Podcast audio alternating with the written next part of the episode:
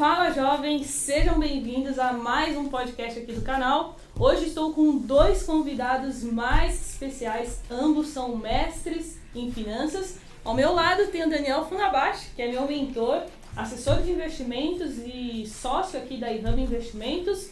E aqui a nossa convidada mais especial, Marília Fontes, que é mestre em economia, cofundadora da Nord Research, professora FinClass, autora do livro Renda Fixa Não é Fixa e uma das maiores especialistas em renda fixa do Brasil. Ufa, acabou. é isso mesmo? Sou eu? Tudo isso e muito mais.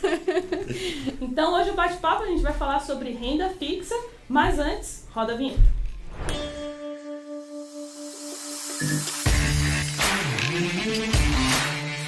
Então, antes da gente começar aqui, quero apresentar o nosso parceiro aqui do canal, que é a iHub Investimentos, escritório credencial da XP. Então, se você é, busca um assessor de investimentos, alguém para te auxiliar, é, vai ter o link aqui na descrição para abertura de conta.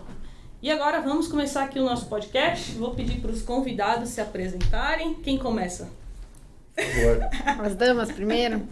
Bom, eu sou Marília Fontes. É, eu comecei é, a minha carreira no, no Itaú Asset como gestora né, de fundos multimercado. Foi, foi super legal a experiência. Eu caí meio que de paraquedas lá, me falaram que tinha uma vaga, não tinha prestado para nenhuma vaga. Falei, bom, não estou fazendo nada, tá meu e-mail aqui, vou mandar, né? E no final uhum. fui parar na mesa de derivativos do Itaú Asset, num dos fundos do multimercado mais premiados, assim, da história, né? Assim, eles foram sequencialmente premiados. Foi uma sorte, simplesmente isso. E depois passei 10 anos como gestora, né, de multimercado, trabalhei também na Mauá, no, na Condor, como gestora de renda fixa e um, um, pouco de câmbio e um pouco de outras coisas também. E depois, é, a partir de 2016, fui para Empíricos montar áreas de renda fixa lá, porque eles eram uma casa mais de ações. E depois fui para a Nord, né, fundei a Nord, com o intuito de levar conhecimento. Eu sempre achei que o investidor pessoa física poderia investir tão bem quanto os investidores profissionais, né? E na verdade o investidor pessoa física estava acostumado a comprar o seu CDB, é, o seu título público e levar até vencimento e achar que renda fixa era isso, né? Era aquela coisa mais conservadora e tal. É, e aí eu, eu falei, não, peraí, eles estão eles estão operando de uma forma totalmente diferente do que os profissionais de mercado fazem e não por outro motivo estão tendo um retorno muito menor. Então eu fiz o livro Renda Fixa Não é Fixa, uhum. né? Que é saiba como obter com renda fixa retornos tão agressivos quanto no mercado de ações, que as pessoas geralmente não sabem isso. Um belo livro, por sinal. Obrigada, Daniel. Obrigada. Já tem a versão física? Tem a versão física, é, já está quase esgotada, assim, eu tenho alguns exemplares e tem um projeto de fazer uma reedição, né? Porque uhum. mudaram algumas coisas, mudou a regra da poupança. Sim, colocar o link na descrição Sim, aí. Sim, como faz para adquirir? Não, é gratuito, por enquanto tá, é, tá no, no meu Instagram tem um destaque lá, que é livro. Já fala seu Instagram, esqueci. É Marília D de Dado Fontes, é um demudo. E, e aí é só baixar, fazer o download lá e tá, tá por enquanto tá gratuito. A gente tá pensando em colocar na Amazon, mas enfim, nesse, não sei se vai colocar, se não vai colocar, uhum. e por enquanto tá gratuito e quem quiser tá lá. Sim. E a ideia é essa, assim, é, é, renda fixa pode te gerar retornos de 30%, 40%, como já gerou no passado. É só, é só você entender umas coisinhas. Sim, a gente vai falar sobre isso hoje, mas antes, Daniel, se apresente. Bom, é, a minha história aqui com a Marília, ela data de 2003, por aí, 2000 e pouco, quando a gente era colega no, no cursinho.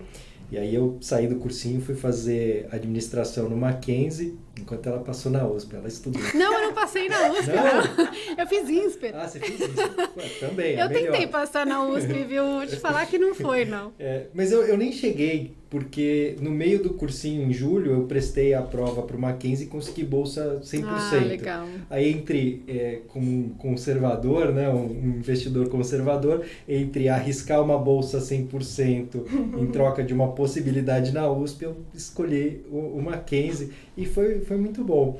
Aí, depois, é, eu já trabalhava no banco, eu trabalhava no Banco do Brasil, eu fui concursado, é, eu entrei em 2003, acho que mais ou menos na mesma época.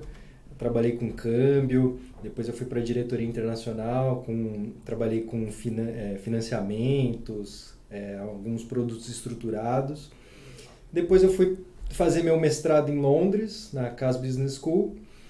É, um ano lá, voltei para o Santander, na área de Project Finance, então é, todos os projetos aí de infraestrutura, é, estádios da Copa que estava naquela época, é, linhas de metrô, plataformas de petróleo, alguns navios do Ike Batista. Tem muita história esse menino. é, usinas hidrelétricas, termoelétricas, eólicas, tudo isso passava ali pela minha mão. Era uma, um momento de muito financiamento do BNDES e tudo, então era uma área que estava bem demandada e eu gostava bastante. Mas chegou um tempo eu resolvi fazer meu MBA Fiz MBA também em Londres, voltei lá para Cas Business School. Depois eu fui para Dubai, trabalhei lá três anos e meio com é, financial advisory também, né? Então era só que eram investimentos uh, um pouco maiores do que aqui no Brasil, né? O pessoal lá simplesmente fala, ah, eu tenho 200 milhões. Eles são megalomaníacos para tudo, né? Exato. E aí depois é, voltei para o Brasil já para me juntar ao time da iHub. É, o através do Paulo e tô aqui desde 2019 é, ajudando aí o brasileiro a investir melhor nessa missão junto com a Marília aqui. Então acho que foi isso. Muito bom. Então vamos começar. Bora. Primeiras perguntas aqui. Renda fixa morreu, né? Todo mundo falava isso no passado. É, e agora estão falando que a renda fixa ressuscitou, né? Todo mundo está querendo Fênix. saber é, fala um pouquinho mais sobre isso e aí depois a gente é, destrincha um pouquinho entre pós-fixado, inflação, uhum. pré-fixado. É isso mesmo. É, eu brinco que o ano passado eu tirei um ano sabático, né? E a, a renda fixa não morreu, ela tirou um sabático. Ninguém queria saber de mim, eu tava lá encostada no escritório, entendeu? Às vezes alguém me perguntava se eu, se eu queria uma água. Hoje em dia não, hoje em dia assim, é todo dia são três entrevistas e não sei o quê, todo mundo quer saber de renda Sim. fixa, né? Realmente. É, e, e até um, um fato importante, né? Na, na queda da, na última queda da bolsa, pós-pandemia, a Selic estava rumando para 2%. Aquilo lá não te, não te retornava nem inflação do período, né? Então, as pessoas não queriam nem saber de renda fixa. A renda fixa era simplesmente algo que não rendia nada, não tinha interesse nenhum, enfim. É, e é, agora. Mas investindo do jeito que o brasileiro, pessoa física, né, ele é. investe. É Pegar e do aquele... jeito que estava acostumado, né? Pegar aquele CDB e carregar e até carregar o até o vencimento, exatamente. Uhum. E estava acostumado também a, a, a, renda fixa de dois dígitos, porque a gente sempre foi o país da renda fixa, enfim. E agora, e aí a, a pessoa física olhando a Selic a 2%, fez um fluxo gigante para a bolsa. Então a pessoa física foi o investidor que deu sustentação para a alta da bolsa de 2020 para frente, né? É, foi um efeito assim muito engraçado até que a gente brinca que as sardinhas sempre perdem dinheiro na crise. E dessa vez as sardinhas acabaram com os tubarões da bolsa a né? revolta né? das sardinhas. a revolta das sardinhas. Sim. até fiz esse vídeo né? A vingança das sardinhas. É porque o pessoal de mesa de operação sempre brinca né? Que a sardinha sempre perde dinheiro. Mas foi muito engraçado. Agora agora tá acontecendo o efeito oposto né? Você tem uma certa oscilação na bolsa, você tem um cenário mais complicado, que eu acho que a gente vai falar mais lá para frente, mas as sardinhas estão olhando para a Selic subindo, estão olhando para pré-fixado a, a 10% e estão falando, epa, peraí, eu vou ficar nessa oscilação da bolsa, eu quero mais é saber de renda fixa, né? Então a, a renda fixa voltou a ser interessante. Estão olhando para aquele CDB de banco sem rating lá. né? 13,5%. 13,5% eu acho que eu vou colocar aqui. Ou aquele, aquele correspondente bancário, sei lá, meio de pagamentos, que oferece 200% de CDI. É, né? exatamente. Sem risco por três meses. Sim, tá popular esses CDBs, hein? É. Esses produtos. Mas falando do pós-fixado, com essa projeção aí de Selic mais alta para o final do ano, você acha que é uma boa entrar em, em produtos pós-fixados, fundos de crédito privado, para surfar essa alta da Selic? Acho que pós-fixados, eu acho que é assim, é, é, o, é o investimento do momento. Não por não só pelo fato de você querer surfar alta da Selic, porque é o, é o título né, que, que mais se beneficia desse cenário macroeconômico, é, mas principalmente porque a alternativa, que seria você pegar um, um pré-fixado longo ou um indexado, né, o IPCA mais longo, é muito arriscado hoje em dia. Uhum. Né? Você estava aí com, a, com as taxas na mínima histórica, o, o, governo gastando mais, gastou na pandemia em um ano tudo que economizou, ou que pretendia economizar em 10 anos com a reforma da Previdência, e você lá tra se travado no juro longo Sim. brasileiro, como se o Brasil fosse os Estados Unidos, né? Como se o Brasil fosse o México, um emergente um pouco mais estável. Não é. Então, assim, é, é simplesmente a alternativa ao pré-fixado, ao, ao pós-fixado curto, é muito arriscado hoje em dia no Brasil. Então, é, eu acho que o pós-fixado é investimento do momento pelo risco que os outros investimentos em renda fixa podem pra, trazer para o seu portfólio. Quando eu penso em fundo de crédito também, eu fico um pouco mais assim, porque geralmente os créditos que estão saindo são mais de longo prazo, uhum. né? Quando você vê novas emissões e tal, são mais de longo prazo, 2028, 2031. E eu fico pensando, será que é a hora de eu travar o meu patrimônio para 2031, sendo que eu não sei nem quem é o próximo presidente? Uhum. Né? Eu fico me perguntando isso. Então, agora eu acho que é, eu brinco que é hora de ter liquidez e segurança. E o pós-fixado uhum. é isso, né? Sim.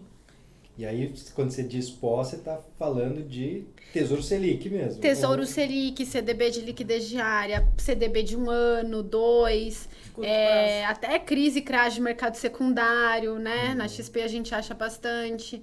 É, crise e crash de mercado secundário mais de curto prazo, né? Assim, tem, dá, dá, pra, dá pra dar uma inventada, mas não muito. Uhum. No, no seu livro, que eu li de cabo a rabo e recomendo, é um baita de um livro sobre renda fixa que abre a mente da pessoa para um outro universo que para os individuais, né, investidores individuais, não é conhecido, né?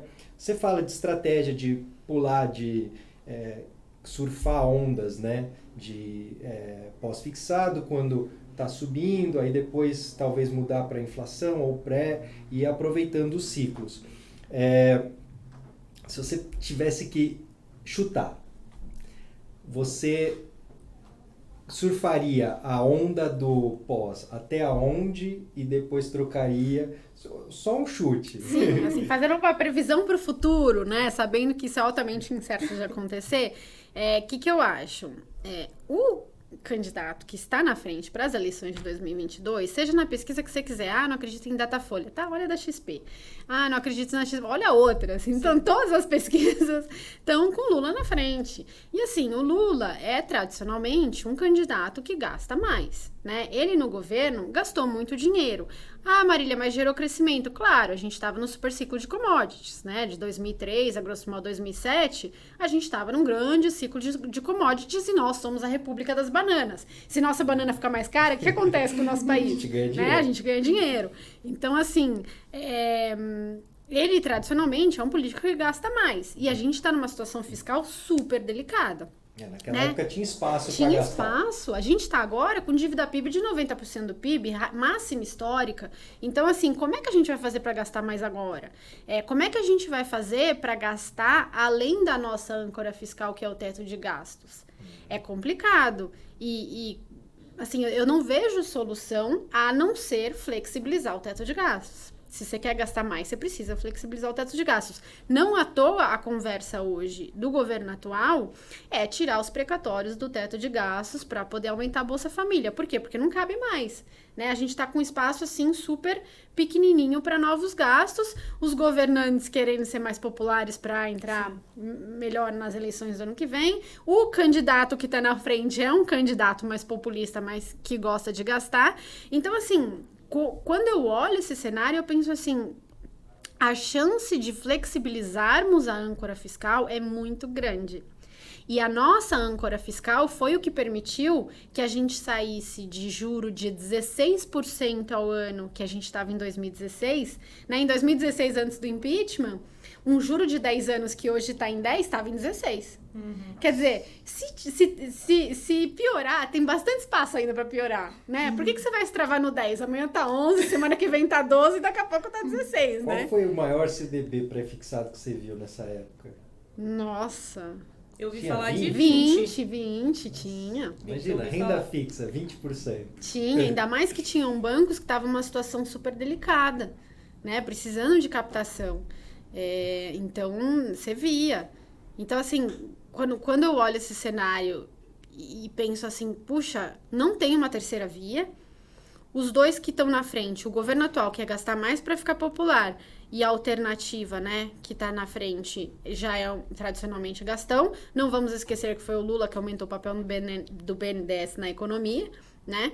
Então, assim, eu, eu fico pensando da onde vai vir a nossa âncora fiscal, uhum. né? Da onde vai vir. E, e, por isso que eu não tô otimista. Então você surfa aí a, então, ao pré... pós. Eu vou no pós-fixado até entrar um uhum. presidente ou uma equipe econômica que vai me dizer, vai me explicar como é que eles vão economizar 800 pau por, pelos próximos 10 anos, entendeu? A hora que eles me falarem isso, ó, 800 milhões vai vir daqui, daqui, daqui, daqui, bilhões, né? Vai vir daqui, daqui, daqui, daqui. Eu quero saber, entendeu? E aí... Então, pré Lá o tesouro, de, o tesouro pré-fixado pagando mais de 10%. Não me atrai. Não te atrai. Não me atrai. Vou te falar que eu, eu tô numa situação muito difícil. Eu, como assessor, eu tenho que conversar com os meus clientes sobre investimento e os clientes estão vindo para mim falando tem um CDB aí de 12,5% para 2028. É. Pô, nunca tive essa rentabilidade.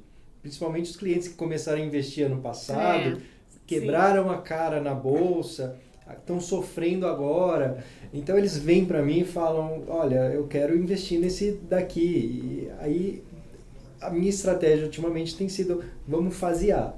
É. Né? Sim. Você não quer perder essa oportunidade? Tá, vamos. Entra um pouquinho entra, agora. Entra um pouco. E vamos esperar. Vamos ver melhorar agora não vai. Não, mas Daniel, comigo é a mesma coisa. Tem cliente que entra comigo no Telegram e fala, mas Marília, eu quero.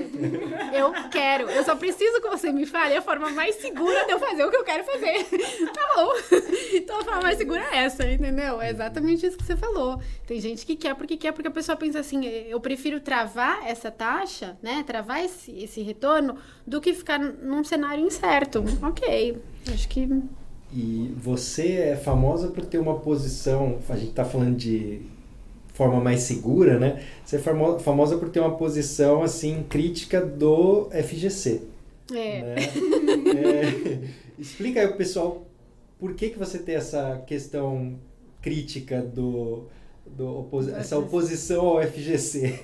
Na verdade, não é oposição, não. Assim, eu acho é o FGC.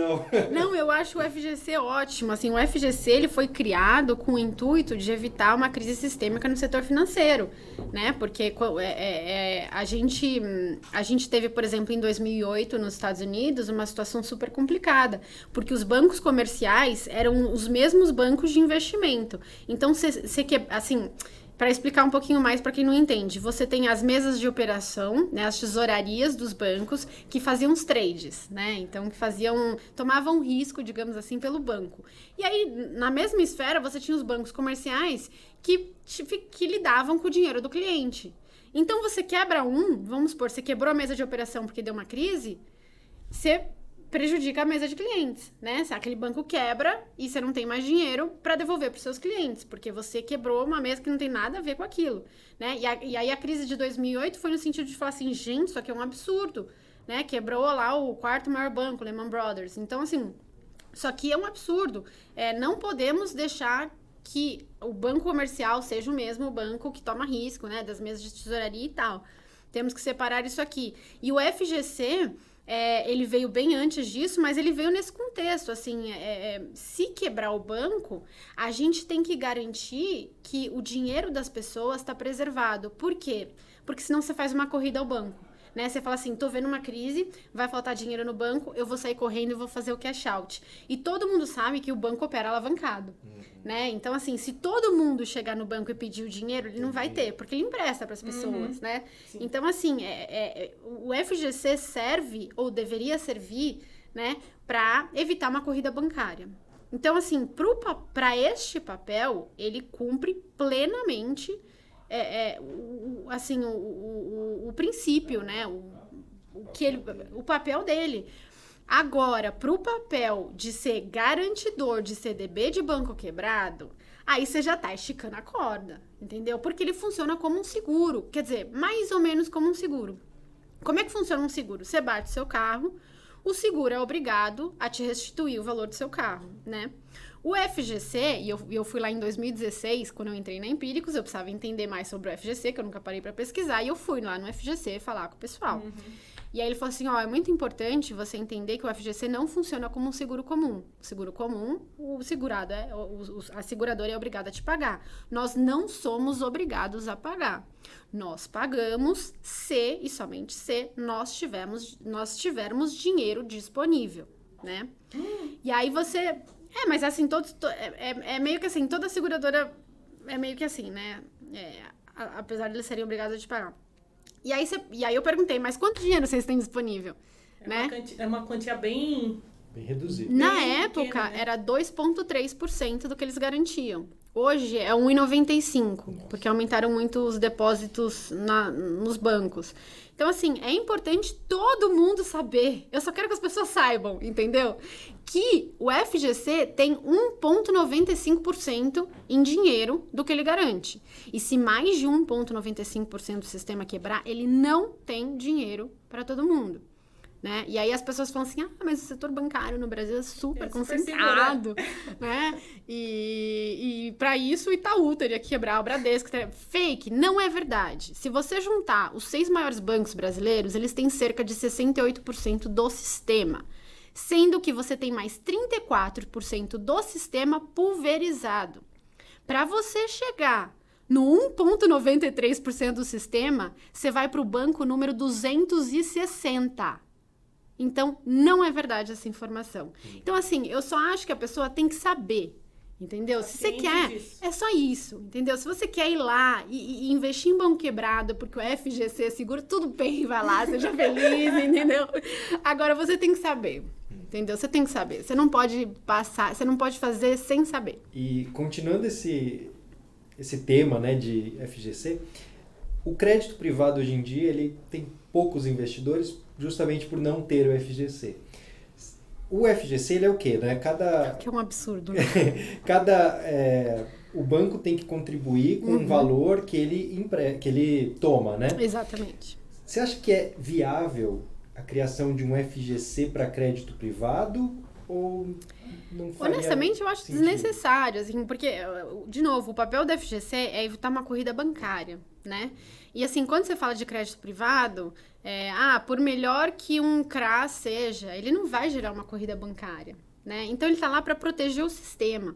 Então eu acho assim desnecessário. Só que às vezes as pessoas ficam tão assim com ah, o risco FGC, pô, tô com FGC, tô com Deus, que eles esquecem que tem CRIs, CRAS e debentures que tem garantias muito mais seguras do que FGC, como imobiliário, fiança do Itaú, sei lá, entendeu? É, eu quando eu trabalhei no Santander era justamente isso que eu fazia. Eu fazia a emissão lá dos, dos, das debentures, né? E aí, pô, as covenants financeiras, as covenants são super rígidas. Super. Você não pode tirar um centavo da conta até você preencher essa conta que vai cobrir três vezes o serviço da dívida. Então, assim, é, eu com relação a crédito privado, eu sou até mais tranquilo do que a média, uhum. porque eu sei que as cláusulas são super restritivas. Uhum. Como que faz para um investidor pessoa física analisar isso? Dá para um investidor chegar lá e falar, não, vou quero investir nessa debenture aqui, nesse CRI, nesse CRA, ele consegue sozinho? Você acha seguro? E depende, acho que de alguns emissores sim. O grande problema do crédito privado sem ser de banco é que ele não é muito convidativo para pessoa física. Você chega lá, você tem que ler um prospecto de 500 Nossa. páginas, entendeu? E você tem que ler aquilo para você fazer o seu investimento. Assim, é ridículo, chega a ser ridículo. E eu já falei isso para os reguladores várias vezes. Como é que você quer, assim, como é que você quer aumentar a liquidez, né, uhum. de um sistema sem trazer a pessoa física? E colocando regra de CVM 400, é, CVM 476, impedindo o acesso uhum. de algumas pessoas ao mercado. E além disso, quando você me vai mostrar um prospecto, você me mostra um prospecto de 400 páginas com linguagem juridiquesa, entendeu? Não vai rolar. Não vai rolar isso. Tem que ter né? um, um sheetzinho ali com todas as, as, informações. Entendeu? Lá, garantias. Que nem aquele termo sheet que às vezes tem, né? Assim, garantias, fiador, não sei o que lá. Prazo, amortização. Acabou. Isso. né? Não tem, não tem isso, assim. No final, você, você precisa, quando você vai fazer é, é, emissões para pessoa física, você precisa lá uma série de, de, de, restrições e uma série de documentos que, obviamente, a pessoa física não vai parar o que ela está fazendo e, e, talvez nem tenha é, é, é condições, né? Assim, conhecimento para parar e entender o que funciona cada um daqueles termos que estão lá. Então é muito pouco convidativo. Uhum. Por isso que seria até seguir casas de análise, né? Casas de análise, faz... fundos de crédito privado, uhum, né? Fundos sim. de bons gestores. É, tem várias saídas que uhum. você pode fazer, mas realmente não é um mercado muito convidativo para pessoa física, a não ser para nomes muito óbvios, né? Então você pega, sei lá, um, ai, vou pensar num agora, sei lá, Cirela sei lá, esses nomes assim muito óbvios, aí tudo bem. da Petrobras. Debênture da Petrobras. É, debênture. É que o duro da, é, o duro da debênture da Petrobras teve essa Vale que saiu, é que sai com um prêmio muito pequeno, né? Porque são empresas uhum. muito, muito seguras e tal. E eu tô perguntando demais, né? Não, mano, tá ótimo. É, a gente falou de crédito privado e tem os fundos de crédito privado. No uhum. ano passado, a gente teve aquela, aquele problema, né? É, que foram duas vezes, né? Teve no, em abril e depois em quando foi? Novembro, mais ou menos? Nossa, eu nem lembro. Sofreu um pouco, que foi quando a Selic, o Tesouro Selic deu rentabilidade negativa. Uhum. É, cê, com toda essa questão complicada de cenário, você acha que tem risco, assim, elevado? É, assim, sim. É, naquela época, por exemplo, eles tinham mudado a, a, a legislação, né? E começaram a, a, ter um enorme lançamento de fundos de crédito privado. E os fundos de crédito privado, por exemplo, depende de infraestrutura, o fundo de CRI, CRA, enfim, é, você tem isenção do imposto de renda. Só que para você ter isenção do imposto de renda, você precisa estar tá alocado em créditos com isenção de imposto de renda. Então, você não pode lançar o fundo pegar o dinheiro e colocar em caixa. Você era obrigado a comprar. Só que eles começaram a comprar crédito torto e adoidado com o spread na mínima histórica, né? Com as taxas na mínima histórica. E aí veio a crise uhum. e todo mundo, né, ficou é, é, complicadíssimo aí na marcação no mercado. Então, assim, foi um problema muito... Foi um problema técnico muito específico porque mudou a legislação, aumentou muito, aumentou muito a, a, emissão, captou muito, era obrigado a colocar, teve que colocar em crédito ruim a qualquer custo, porque senão perdia isenção do imposto de renda. Enfim, foi um problema técnico muito grande. Para o cenário atual, o que, que eu acho? Tem fundos de crédito privado que são tipo fundos caixa, né? Que a gente chama, aqueles colocam só um pouquinho a mais em créditos mais seguros e funcionam quase como uma alternativa é, é, um CDB de liquidez diária, um Tesouro Selic e tal. Esses, para o momento atual, acho ok. Agora, esses créditos privados mais de longo prazo, que você fica muito travado e tal, numa situação que, enfim, sei lá o que pode acontecer em termos de fiscal, você ficar travado num investimento de muito longo prazo, e geralmente esses fundos de crédito têm até um resgate um pouco mais amplo, né? Porque são produtos mais líquidos. Pois é, fica complicado, eu acho. Eu acho que fica um pouco mais complicado para o momento atual. Ótimo. Vamos falar de inflação? Uhum. É, a inflação dos últimos 12 meses acho que chegou a quase 9%. E aí uma das perguntas que eu mais recebo, Carol, como que eu me protejo da inflação? Onde eu coloco meu dinheiro? Então, a gente tem algumas opções, queria que você falasse um pouquinho delas. A gente tem os fundos de inflação, né, os fundos IMAB, que o pessoal acaba falando que pode ser uma opção e tudo mais. A gente tem Tesouro IPCA, que também é muito procurado, e os produtos híbridos, né? Tipo um CDB ali com uma taxa fixa mais IPCA, uma LCI, uma LCA. Você acha que ainda dá tempo de se proteger da inflação? Não. Já foi, né? Já foi. Isso- Já bateu o carro, Isso é entendeu? uma coisa que eu, eu vejo muito aqui, assim, a pessoa, ela, ela tá olhando assim e falando, ah, a Selic não rendeu nada, e a inflação tá 9. Só que aí a gente vê o quê? A inflação, a gente tá olhando no retrovisor. Claro. A Selic, a gente tá olhando para frente. Sim. E o, o investidor tá fazendo o contrário. Ele Verdade. tá, ele tá olhando Ele, a Selic ele faz dois. isso, ele compara o retorno do Tesouro Selic com a inflação atual. Ele faz isso. E é, é bem esquisito, mas assim, todo ano mundo que faz. vem você acha que a, o Selic vai estar acima da Vai, da vai. Assim, se você, se você olha, se você olha o, a estrutura a termos de do mercado futuro, né? Eles estão precificando juro real positivo, assim, isso é um fato, né? Então todo mundo acha, não é assim só eu, todo o mercado inteiro acha. É, agora é engraçado esse negócio que você falou, porque as, as pessoas querem comprar seguro depois que já bateram o carro, né? O que, que vai acontecer com o seguro? Vai estar caro. Então, assim, qual- as e, e as pessoas acham também que o, o título IPCA+, ele te protege contra a inflação, o que é uma grande falácia. E é importante entender isso também. É, o, o título IPCA+, ele, não, ele não tem só... Ele, ele é um título que a gente chama de híbrido, tá? Ou eu chamo de híbrido, porque muita gente chama de pós-fixado.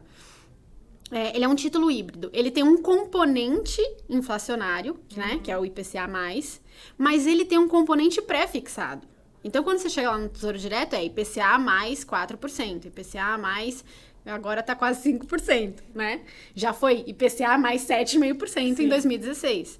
Então, assim, o que que... Esse componente pré-fixado, ele gera efeito de marcação a mercado negativo.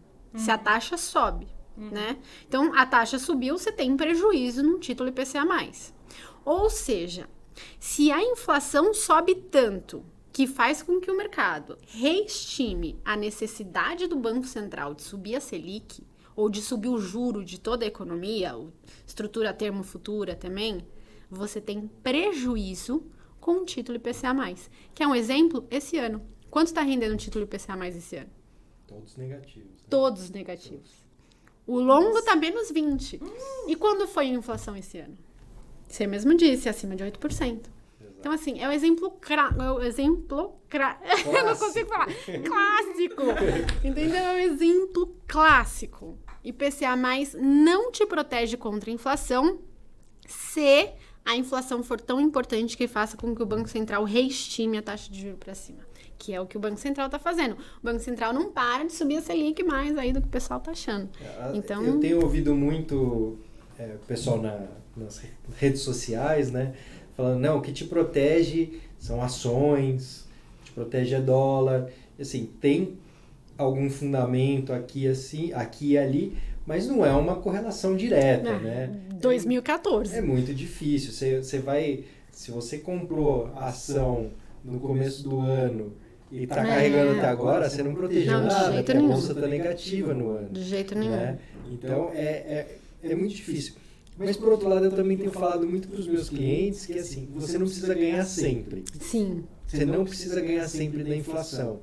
Esse é um ano que você vai perder da inflação. E tudo bem. Mas Assim pelo menos você como- vai estar conservador, você vai estar Exato. seguro, pelo menos você não vai perder, sei lá, 20% numa ação que você comprou, que você não sabe nem de onde você tá perdendo, né? Exato. E assim, tudo bem você perder um ano da inflação, um ano você perder da bolsa, um ano. Você- o investidor ele não vai ganhar sempre. Sim. Né? Mas ele tem que estar bem diversificado. Por exemplo, agora, com a Selic subindo, é, coloca em Tesouro Selic, um CDB, alguma coisa assim, e surfa essa alta. Uhum. Durante um tempo você vai ter uma rentabilidade menor do que a inflação, mas isso depois se reverte. Isso é economia. É que o brasileiro são não tá ciclos. acreditando que ano que vem a Selic vai estar acima da inflação. Todo Você mundo. não estava. O Daniel que me explicou, falou, não, cara, olha, se é assim e tal. A gente É É, é- é porque Funciona. assim, você tem que. É, é uma questão, assim, como é que, como é que vai, vai ser a inflação daqui pra frente? como é que ela foi até agora, né? Quando você pega a inflação desse ano, primeiro a gente teve um choque de. A gente teve três choques de oferta seguidos. Isso nunca aconteceu na história brasileira. Nunca aconteceu. Então, primeiro você teve inflação de alimentos. Depois você teve choque cambial com gás de botijão e combustíveis. E depois, agora, você está tendo crise hídrica. Uma das maiores da Sim. história também. Então, assim, você teve três choques seguidos. Se você tira isso, nossa inflação tá quanto? 5%. Tá? Nosso núcleo de inflação é, é ruim, é ruim, claro, porque a gente foi baixando a meta achando que a gente era um país civilizado. Mas se você imaginar uma inflação de 4, 5% é Brasil, No né? Brasil tá lindo. No Brasil tá lindo, ainda mais a gente sendo uma economia indexada, a IGPM subiu, re, re- é, revisa aluguel. Então, assim, 4, 5% tá ok. Por quê? Porque nossa atividade mesmo não tá melhorando, a gente não tá com uma recuperação pujante, né? Quando você olha dados de, da PNAD, de desemprego, a gente tá na máxima histórica. Quer dizer, como é que a gente vai ter uma economia pujante, uma recuperação forte? É, como é que a gente vai ter uma inflação de demanda com salários crescentes com desemprego na máxima histórica? Né? Fica difícil de imaginar. E quando você tiver a reversão desses três choques, você vai ter um efeito, você, você vai puxar a inflação bem para baixo. Aí você acha que chega lá nos 3, é, 3,75? Ah, acho que não, assim, talvez em 2022 não, mas ao longo do tempo, né? E, a- e aí o, a Selic já vai estar acima. Já vai estar tá dando- 8, já vai estar. um rendimento é, real positivo, de juro real positivo. E tem até essa, é, essa questão, né? A pessoa quer investir no IPCA agora porque o IPCA está 9, mas para frente, se o IPCA chutando assim baixo, para 3%, enquanto a Selic está 8, você pega aí um CDB de 120% do CDI. Uhum. Pô, vai dar muito mais do que qualquer título IPCA. Então, Se, cuidado. se chegar nesse patamar, né, de inflação, eu, eu discuto com ele, falo, pô, mas será que vai chegar a 3 e 3,5 ano que vem? Você tem que ter uma âncora fiscal, senão não vai chegar. É, com a casa arrumada até chega. É. Mas, é, não, eu acho que vai ali pro 5% é algo aceitável. Não, Uhum. não é nada absurdo achar que a inflação vai estar sob controle ali na casa dos 5% pro ano que vem. Eu acho. É, o mercado tá precificando sub 4, assim, 3,93. Se você olhar o Focus, né? Uhum. Tá 3,93 para 2022. Tem bastante Isso, é gente já verdade. com 4. É, tem várias casas com 4, 4,10 e tal. Acho que é por aí. Então esses investimentos híbridos também tem que tomar cuidado, né? Atrelados à inflação. É, Seria porque agora é, a- você comprar a inflação agora é você, é você querer fazer um seguro depois que bater o Depois carro. que Vai estar foi. caríssimo, não vai nem valer a pena. Aceita que. Aceita que dói menos. Aceita que vai ter o bonde e olha para a próxima É. condução aí. É. Qual, qual bonde que você vai, vai, vai pular, porque É. já foi. Já foi. Uhum. Me, me fala mais exatamente quando foi aquele seu comentário sobre é, tirar, tirar a mão da. tirar o pé do acelerador na bolsa. Uhum. Foi o quê? Foi começo de julho? Ai, meu Deus. Talvez. É, eu acho que foi isso. É, eu vi a Marília falando, não, eu acho que agora é o momento de tirar um pouco o pé Uhum. do acelerador da bolsa, reduzir, ficar mais líquido. É, e foi assim, acertou na mosca, porque depois disso. Não, mais ou menos. Eu- a A bolsa bolsa- tava acho que a 110 mil pontos quando eu falei. É, Ela foi até ela 130. subiu caiu. Pô, aham. É, mas, de certa forma, você acertou, né? Eu diminui a vol do portfólio, vai. E aí eu queria que você explicasse assim, o que, que você estava pensando Uhum. e se isso se. Olha, Daniel, eu sempre olho pra simetria, entendeu? Eu nunca tento adivinhar a máxima e a mínima da bolsa porque eu não vou conseguir, né? Eu, eu, e eu erro sequencialmente quando eu tento adivinhar a máxima e a mínima. Agora, eu olho a simetria. Então, por exemplo, se olha que a bolsa não para de subir, né? Eu- a gente comprou a bolsa lá na Vingança das Sardinhas, a, a- acho que era, sei lá, 70 mil pontos, vai. Então ela tava, ela foi de 70 para 110 em o quê? Dois meses? Né? Eu falei, gente, que crescimento econômico brasileiro é esse para né, a bolsa subir tanto em dois meses? Então eu falei assim, cara, se você olhar isso e você olhar a economia, olhar o desemprego, é, olhar, enfim, tudo que está acontecendo, eu não vejo é, uma economia assim tão pujante assim. Então, eu acho que essa bolsa tá assimétrica, é, tá assimétrica, digamos assim. Você tem a mesma chance de ganhar que você tem de perder. Não, e eu não faço investimento assim. Eu não opero jogando uma moeda para cima, né? Imagina, cara, eu ganho, coroa, você, você ganha. Você opera? Sim. Eu não opero, né? Vamos fazer aqui. A gente põe 500 reais, todo mundo aqui, e aí a gente joga uma moeda pra cima e, entendeu? Ninguém faz isso. Mas as pessoas fazem isso o tempo todo com o investimento delas na bolsa de valor. Quer dizer, você tem que comprar quando você acha que tá muito barato pro cenário macroeconômico atual. No meio da crise, o pessoal tava colocando o preço das ações na bacia das almas como se o mundo fosse acabar. Aí tá uhum. simétrico, percebe? Porque se o mundo não acabar, aquilo lá tá de graça. Então, ótima hora de entrar. A vingança das sardinhas. O máximo que você perde é o que você colocou. Entendeu? Enquanto tem um tem um rio, né, pela frente para você ganhar. Exatamente. Então, assim, eu só trabalho com assimetria. Eu não sei qual vai ser o topo, eu não sei qual vai ser o fundo. Quando a bolsa bateu a 130 mil, eu tava assim, gritando para as pessoas: zero, zero. assim, sabe? Tipo, pelo amor de Deus. Porque, assim, é, é, eu saí no 110 e eu fui falando para todo mundo, assim, sequencialmente: sai, sai, sai, sai, sai. É, é eu sabia que. que... Você zerou mesmo? eu tô tentando zerar, né? Assim, eu tô zerando aos poucos, porque eu nunca zero, tipo assim, ah, hoje eu vou zerar tudo. Eu vou zerando, vou zerando um pouquinho, sei lá, vai, eu quero zerar em quanto tempo? 10 meses. Então faço um décimo e vou zerando, entendeu? Então, é, eu tava assim, o tempo todo pra pessoa, gente, gente, sai, sai, sai. É, por quê? Porque eu não via mais a simetria. Eu não sabia que a bolsa ia cair depois. Eu não sabia que o Bolsonaro ia tentar tirar o precatório do teto de gastos. Mas o que, que eu falava na época? Temos eleição no ano que vem e, tradicionalmente, épocas eleitorais têm pressão por novos gastos. Eu sabia que o Bolsonaro ia fazer isso? Não, mas eu juntei os pontos, assim, é, são coisas muito... Todo mundo entende isso, né? Assim, é chega próximo de eleição, o governo gasta mais.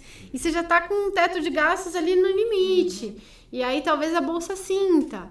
Então, assim, pô, tá 130 mil pontos? Tá precificando como se o Brasil fosse o país do futuro? Então toma! Fica pra você, entendeu? Tipo assim. Você acha que tá bom? Pode ficar. Pode eu... ficar. Eu vou pra minha renda fixa, que agora minha Selic tá subindo, né? Então pronto. Então, assim, eu trabalho só com assimetria. Muitas vezes eu erro, por exemplo, eu saí do juro longo em 2019. Mas não foi no low do juro longo. Eu saí em 2019 com o juro longo assim a 8.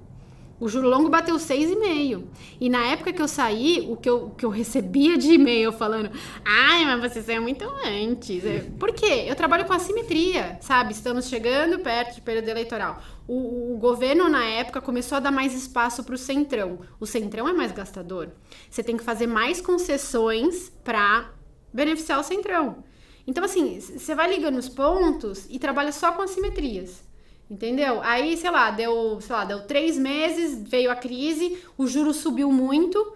Na época a gente achava que, que, a, recess, que, a, que a, a recessão econômica era deflacionária e entramos de novo no juro longo. Né? Entramos a 10, mas aí você já entra com, assim, entendendo, né, o cenário. Uhum. Então, assim, eu só trabalho com assimetria. Eu não vou sair no melhor preço.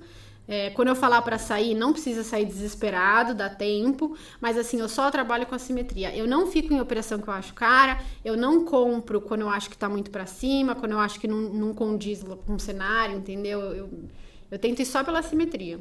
E a, Marília investidora, ela vende bova, compra opções? Não, não vende bova de jeito nenhum. Compra opções é, por exemplo, um call spread, né? No final de 2020 eu fiz um call spread para mim, fiz para os clientes também. Eu fiz em duas aí. Hoje eu olhei assim, achei lindo. É, entendeu? caiu bastante. Exatamente. Passada, aí eu aproveitei o momento para me posicionar, lógico. Boa. Quantidade pequena. É, exatamente. alto, mas Sim. é assimetria. Assimetria. Né? É isso. Se eu perder, eu perco isso. Se eu ganhar, eu multiplico por 5. Então... É isso. As pessoas acham que, que um portfólio, assim, com um retorno bom se dá em você acertar mais do que errar, o que é uma grande falácia. É. Porque os gestores do multimercado, eles sempre falam, se você acerta 60% das vezes, gente, 60% é quase metade, é quase jogar uma moeda para cima. Se você acerta 60% das vezes, tá ótimo. O importante é que você faça operações assimétricas, ou seja, quando você ganha, você ganha dois e quando você perde, você perde um. Pronto, você tem um portfólio. A matemática vai trabalhar para você, no longo prazo você vai ter um portfólio ganhador. Sim. É isso. É o segredo do payout, né? Isso aí. E agora, para a gente finalizar aqui o nosso bate-papo, a gente preparou aqui um, um bate-bola, né? Um, um- um jogo bem rápido aqui de perguntas para a Marília responder. Então, vamos lá, ó. Pensa numa arma na cabeça. Tá bom, tem que responder, não posso. Se você tiver que escolher entre Tesouro IPCA 2026 ou 2035, você vai em qual? 26, 26? Por quê? que é mais curto. Mais curto, tá. É, fundo de crédito privado. D mais 1 ou D mais 30? Dê mais um. É, IMAB ou Tesouro IPCA? Nenhum, é tudo a mesma coisa. É, COI Ixi. ou, ou rasgar dinheiro? Corre com louvor, né? COI era uma opção. Olha, ele conseguiu me, me falar pra recomendar COI. É, carteira recomendada ou fundos? Ixi. Tem que escolher um dos dois. Fundos. Eu não sei de quem é a carteira recomendada, É, né? depende de quem, né? É, comprar imóvel físico ou carteira de fundo imobiliário? Fundo imobiliário. Investir no Brasil ou nos Estados Unidos? Estados Unidos. Mesmo nesse topo. Ah, não precisa ser na bolsa, né? Ah, sim, sim. Pode é, ser na bolsa aqui. Bom, então quero agradecer aqui a participação de vocês. Eu aprendi muito. Espero que vocês tenham aprendido também com esses dois feras.